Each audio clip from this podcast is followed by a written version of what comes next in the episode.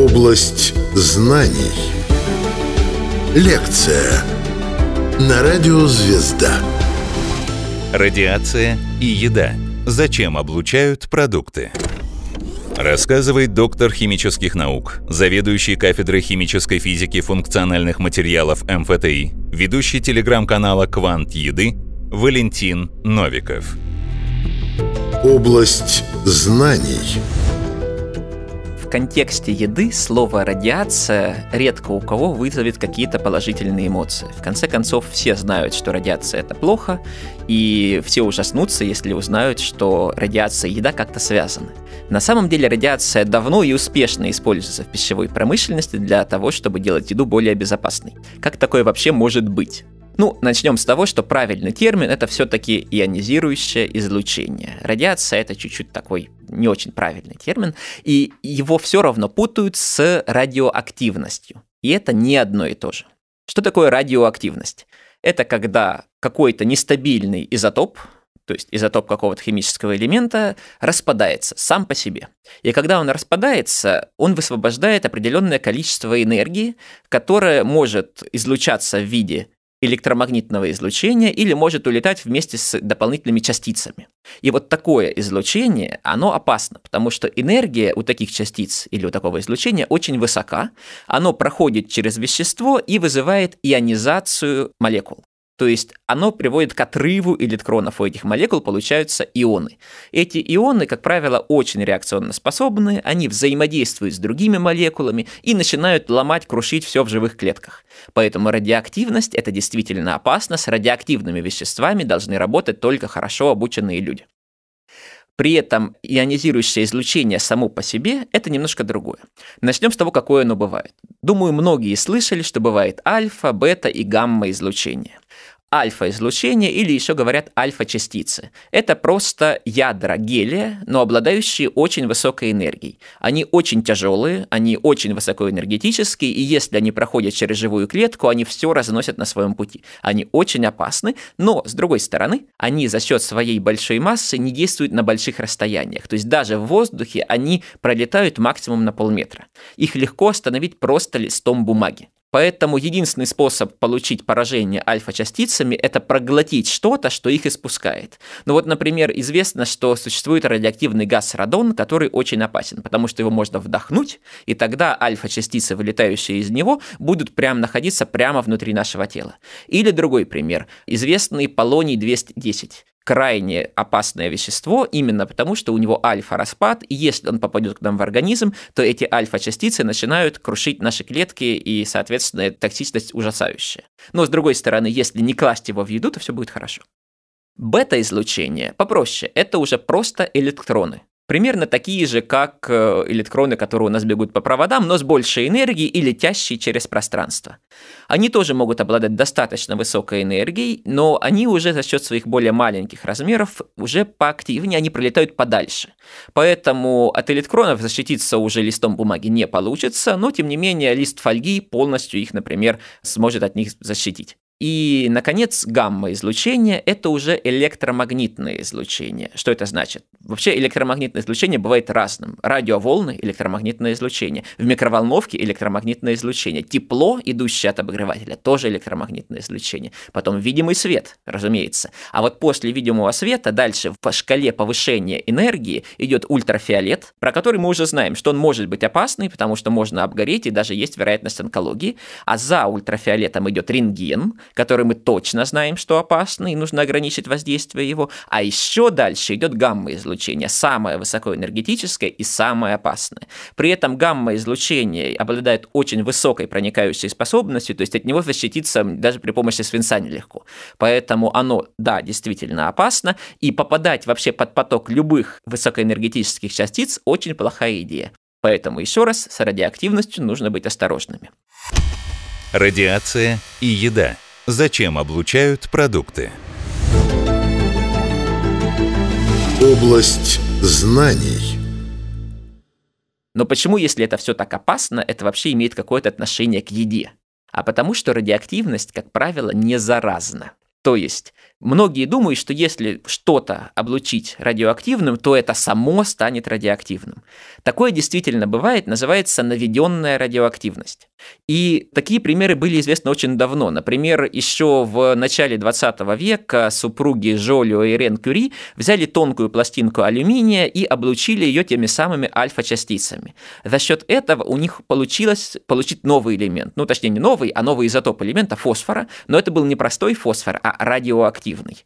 То есть они взяли алюминий и сделали не радиоактивный алюминий, и сделали из него радиоактивный фосфор. Вот такая наведенная радиоактивность бывает. Альфа-частицы могут ее создать. Еще лучше с этой точки зрения работают нейтроны. Это незаряженные частицы, которые можно получить условно только в ядерном реакторе, но если они прилетают в ядро, они не заряжены, от него не отталкиваются, они легко с ним взаимодействуют и вызывают образование новых радиоактивных элементов, поэтому нейтроны создают еще большую наведенную радиоактивность. Но для пищевых целей не используют ни то, ни другое. Во-первых, потому что это было бы опасно. Во-вторых, и то, и другое получить можно по-хорошему только с использованием ядерного реактора, что, в общем-то, достаточно дорого. А для пищевых целей используют бета-частицы, используют гамма-излучение, используют рентгеновское излучение. И в прошлом веке академик Буткер, директор Института ядерной физики Сибирского отделения Российской Академии Наук, тогда еще Академии Наук СССР, говорил, что облученные продукты, они настолько же безопасны, как и держать в руке рентгеновский снимок собственных легких. То есть мы же не боимся делать это или, например, сжать руку рентгенологу, который тоже мог бы быть облученным и поэтому радиоактивным. Наведенной радиоактивности за счет гамма-излучения рентгена и бета-излучения не бывает. Ну, точнее, не при таких энергиях. Как вообще происходит облучение продуктов? Опять же, когда говорят об облучении, у всех в голове то ли ядерная бомба, то ли ядерный реактор. Конечно же, ни то, ни другое в пищевых целях не используют. Правила используют гораздо более простые установки, тем не менее достаточно большие. Например, для бета-частиц, то есть потока электронов, используют устройство, называемое электронная пушка. В принципе, это то же самое, что было внутри всех кинескопов старых телевизоров или мониторов с электронно-лучевой трубкой. То есть она создает поток электронов, но в случае э, бета-частиц для пищевых применений это просто очень большая электронная пушка, которая позволяет создавать очень мощный этот поток. Если на пути этого потока электронов поставить тяжелую металлическую пластину, охлаждаемую обязательно, то электроны, пролетая через эту пластину, будут тормозиться, ну потому что через металл сложно идти. А как только у нас как какая-то частица изменяет свою скорость, то она обязана избыток энергии отдать в виде электромагнитного излучения. И вот такое излучение будет в основном в рентгеновском диапазоне. Так работают рентгеновские аппараты и так работают устройства для получения рентгена для обработки еды. Наконец, с гамма-излучением все несколько сложнее, потому что гамма-излучение получить в каком-то устройстве, просто щелкнув выключателем, нельзя. Единственный способ – использования радиоактивных веществ. Например, можно взять изотоп кобальт-60. Это вещество обладает гамма-распадом и излучает гамма-частицы. Но в устройствах для облучения еды гамма-лучами, конечно же, прямого контакта между радиоактивным материалом и едой нет и быть не может. То есть оно спрятано вообще в другом помещении, помещении. Мы помним, что у гамма-частиц очень хорошая проникающая способность, поэтому совершенно не обязательно подносить его рядом. Тем не менее, с гамма-источниками работа всегда сложнее, потому что их нельзя выключить. Это электронную пушку можно подойти, щелкнуть рубильником, и все выключится, все будет безопасно. А с гамма-излучением радиоактивный элемент, ему не важно, хотим мы, чтобы он распадался или нет, он просто продолжает распадаться. Поэтому с ним нужно работать аккуратно, и, думаю, многие помнят недавний случай, когда австралийская горнодобывающая компания потеряла в пустыне капсулу с цезием-137. Это изотоп, который тоже используется иногда в пищевых целях, но чаще как раз-таки вот в горнодобывающих, потому что он позволяет определять плотность пород, насколько легко гамма-частицы проходят через породу. И там микроскопическая капсула, содержащая очень мало этого активного вещества, но тем не менее ее ухитрились потерять. И перерыли практически всю пустыню, в итоге нашли, все окончилось хорошо, но это показывает, что с радиацией все равно шутки плохи, но, к счастью, в пищевых применениях бояться не надо. Если что-то пойдет не так, поставь пострадает не еда, пострадает оператор. Поэтому с точки зрения потребителя это все не страшно. Радиация и еда. Зачем облучают продукты? Область знаний. зачем вообще облучать продукты? Зачем вот все это городить? А дело в том, что обычно мы хотим облучить продукты, чтобы уничтожить каких-то потенциально патогенных бактерий или, может быть, каких-то паразитов, потому что мы знаем, что радиация, в принципе, она опасна, она убивает. И она убивает как людей, она может убивать точно так же и бактерий. На самом деле люди, конечно, получают гораздо более восприимчивость, большую к радиации. То есть та доза, от которой человек гарантированно умрет, она намного меньше, чем доза, которая требуется, чтобы убить бактерию. Потому что чем сложнее организм, тем более восприимчив он к радиации, тем проще радиации повлиять на какие-то очень важные процессы. Чем проще организм, тем, соответственно, они менее восприимчивы к радиации. Но, с другой стороны, нет никаких проблем, чтобы чуть-чуть повысить повысить дозу для обработки еды, потому что, опять же, радиация в ней не останется, и на текстуру еды и вкус это сильно не повлияет. Почему вообще нужно убивать бактерии при помощи радиации? Разве нет других способов? Они, конечно, есть. Можно, например, добавить туда какие-то химические вещества. Но обычно не все довольны и таким поведением тоже, то есть этой химии боятся и не безосновательно, потому что действительно некоторые химические препараты, они токсичны являются не только для бактерий и для людей, поэтому нужно каким-то образом четко проверять их дозировку, убедиться, что их не осталось в еде. Соответственно, не самый идеальный вариант, не всегда подходит. Другой вариант – это температура. Очевидно, бактерии можно убить воздействием высокой температуры, но при этом у нас поменяется вкус. То есть та температура, при которой, например, если мы обрабатываем курицу, чтобы победить бактерии, эта температура хотя бы 60 градусов. Курица фактически будет вареной. Если мы хотели сохранить сырую курицу, то это уже немножко не тот подход, мы не можем ничего с этим сделать. Поэтому радиация, она в этом смысле уникальна, она работает адресно. То есть, если посмотреть вот энергию, которую выделяет радиация, если взять дозу в 10 грей, это смертельная доза для человека. Вот такая доза по энергии эквивалентна примерно 200 калориям тепла. Это примерно как выпить стакан горячего чая. То есть энергии очень мало. Но радиация так работает, что даже ее хватает. Ведь что происходит? Вот летит у нас, например, бета-частица, электрон, пролетает мимо, ну, например, молекулы ДНК и, можно сказать, врезается в нее. Ну, по сути, ионизирует, отдает часть своей энергии. В ДНК появляется разрыв. То есть у нас теперь уже не цепочка ДНК, а два кусочка. Ну, Обычно ДНК на то и двойная спираль для того, чтобы если будет повреждение, чтобы в клетке специальные белки быстренько восстановили все назад и ничего плохого не произошло. Но если у нас летит вторая частица и разрывает эту молекулу в другом месте рядышком, то вот такой разрыв, двухцепочечный разрыв, как его называют, восстановить уже мало кто может. Бывают только очень устойчивые бактерии, которые с этим справляются. Соответственно, ДНК повреждено. Это значит, что бактерия, условно, больше не может размножаться. Она жива, но э, потомства у нее не будет. Она доживает свой клеточный цикл, умирает, через какое-то время все бактерии умирают, есть безопасно. Есть и второй механизм, э, когда ионизирующее излучение ионизирует то вещество, которое в еде присутствует ну, всегда – вода. То есть так или иначе, кроме сушеных продуктов, в которых и бактерии тоже не живут, есть вода. Соответственно, из воды получаются вещества, называемые свободными радикалами, например, гидроксильный радикал. Это ужасно реакционно-способное вещество. Там есть неспаренный электрон, и электроны не любят быть неспаренными, они хотят себе пару. И оно начинает хвататься за все молекулы вокруг и пытаться себе оттуда отобрать электрон. И оно начинает крушить ДНК, белки, мембраны. В общем, клетки довольно быстро при этом погибают. По сути, окислительный стресс. Соответственно, вот эти два фактора вместе приводят к тому, что и бактерии, и паразиты погибают. С вирусами сложнее, потому что вирус на самом деле не живой а что мертво, умереть не может. Соответственно, уничтожить полностью вирус нельзя, но его можно деактивировать, сделать так, чтобы все-таки он не смог потом подойти к клетке, которую он может заразить, и войти в нее. Но для этого нужно повредить его очень сильно. Дозы, которые нужны для уничтожения вирусов, они уже достаточно велики и существенно влияют на текстуру и вкус продукта. Тем не менее, даже это иногда делают, потому что иногда нужно быть на 100% уверенным, что ни одного патогена в еде не осталось. Простой пример – питание людей с отсутствующим иммунитетом. Лечение некоторых болезней требует э, временного уничтожения человеческого иммунитета, например, чтобы не отторгались какие-то органы.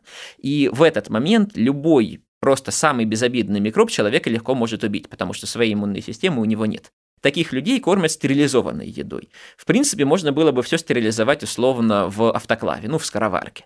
Но, с другой стороны, это не такое большое разнообразие. А вот если еду стерилизовать радиацией, то текстура, ну, чуть-чуть изменится. Ну, совсем не так сильно, чтобы прям уже беспокоиться. Зато оно станет абсолютно безопасным. Радиация и еда. Зачем облучают продукты? Область знаний. Другой пример стерилизованной еды – это еда космонавтов. Например, 100% еды, которые отправляют космонавтам НАСА, стерилизованы радиацией. Я не знаю цифр, касающихся Роскосмоса, но знаю, что какой-то процент из них точно так же подвергается радиационной стерилизации. Потому что это единственный способ на 100% стерилизовать какие-то продукты без колоссального изменения их текстуры радиационную обработку используют для э, пастеризации продуктов, или, как это говорят, радопертизации по имени ученого Аперта, который когда-то придумал, собственно, консервировать продукты. Вот, а рад в данном случае означает радиация. И такая практика может быть более распространена, чем думают многие, потому что она очень выгодна. Например, некоторые мясные продукты, пастеризованные излучением, э, можно хранить некоторое время даже при комнатной температуре. Хотя, конечно, не слишком долго, потому что они не стерилизованы, там все еще есть бактерии, но срок годности увеличивается колоссально. Поэтому в некоторых странах активно строят специальные установки, это на самом деле огромные установки, комнаты, в которых стоят контейнеры, в которых движутся конвейеры под излучение, в которых специально приняты все меры, чтобы, не дай бог, кого-нибудь из сотрудников не облучить. И таких установок очень много, например, в США и очень много, например, в Китае. В России такие установки тоже уже есть. Но самым частым продуктом, который облучают, и, как правило, об этом многие не знают, являются специи. Со специями проблема следующая, ведь специи содержат летучие ароматные вещества, мы их за это и любим. И эти специи иногда какие-то животные, насекомые, некоторые грибки вполне себя тоже любят. Поэтому если взять большую порцию специй, и там попадется какая-нибудь личинка какого-нибудь хитрого долгоносика, то к моменту, когда эта партия придет из страны, где специю собрали, в страну, где ее, собственно, будут продавать, уже вся партия будет испорчена. Обычно Проблему можно было бы решить термообработкой. Но вот именно для специй этого сделать нельзя, потому что если мы это все нагреем, то все эти наши замечательные летучие масла, они улетят. То же самое касается обработки паром. Он точно так же устранит главную причину, почему мы любим специи. Соответственно, большая часть специй, которая продается, так или иначе была в какой-то момент обработана ионизирующим излучением. Естественно, вопрос, который возникает, не вредно ли это? То есть я уже говорил о том, что не вредно, в смысле радиация в еде не остается, не может остаться там физически. Раз излучение вредит бактериям, может оно как-то вредит и нормальным клеткам, то есть может оно уничтожает питательные вещества, витамины и так далее. Нельзя сказать, что это совершенно неосновательное опасение, потому что большое количество радиации, конечно же, будет вредить всему. Если мы будем облучать кисломолочные продукты, то радиация убьет не только потенциальных вредных бактерий, но и полезных, соответственно, молочно-кислых, ради которых мы, собственно, и делали кисломолочный продукт. Поэтому некоторые продукты облучать, наверное, не стоит, но бояться, что при этом кардинально теряются витамины, не стоит совершенно точно, потому что термическая обработка витамины разрушает гораздо быстрее, чем радиационная, за счет того, что гораздо большее количество энергии попадает в еду. Ну и, конечно, последний вопрос, а как понять, еду вообще облучали или не облучали. Производители должны с недавних пор отмечать знак использования радиации, ставить его на этикетку. Знак называется радура, это зеленый цветочек в кружочке на белом фоне. Но я ни разу этого значка не видел. То есть, возможно, это связано с тем, что ничего не облучают, ну или может быть просто потому, что боятся, что люди перестанут покупать. Хотя это совершенно зря, потому что я надеюсь, я смог показать, что радиация это вообще-то безопасно, она не остается в продукте, она гораздо меньше уничтожает витамины и питательные вещества, позволяет увеличить срок годности, позволяет нашей еде не сгнить, не испортить нас, там не размножаются патогенные бактерии, поэтому, на мой вкус, это самый безопасный как это ни странно не звучало, способ обработки еды. Рассказывал доктор химических наук, заведующий кафедрой химической физики функциональных материалов МФТИ, ведущий телеграм-канала «Квант еды» Валентин Новиков. Область знаний.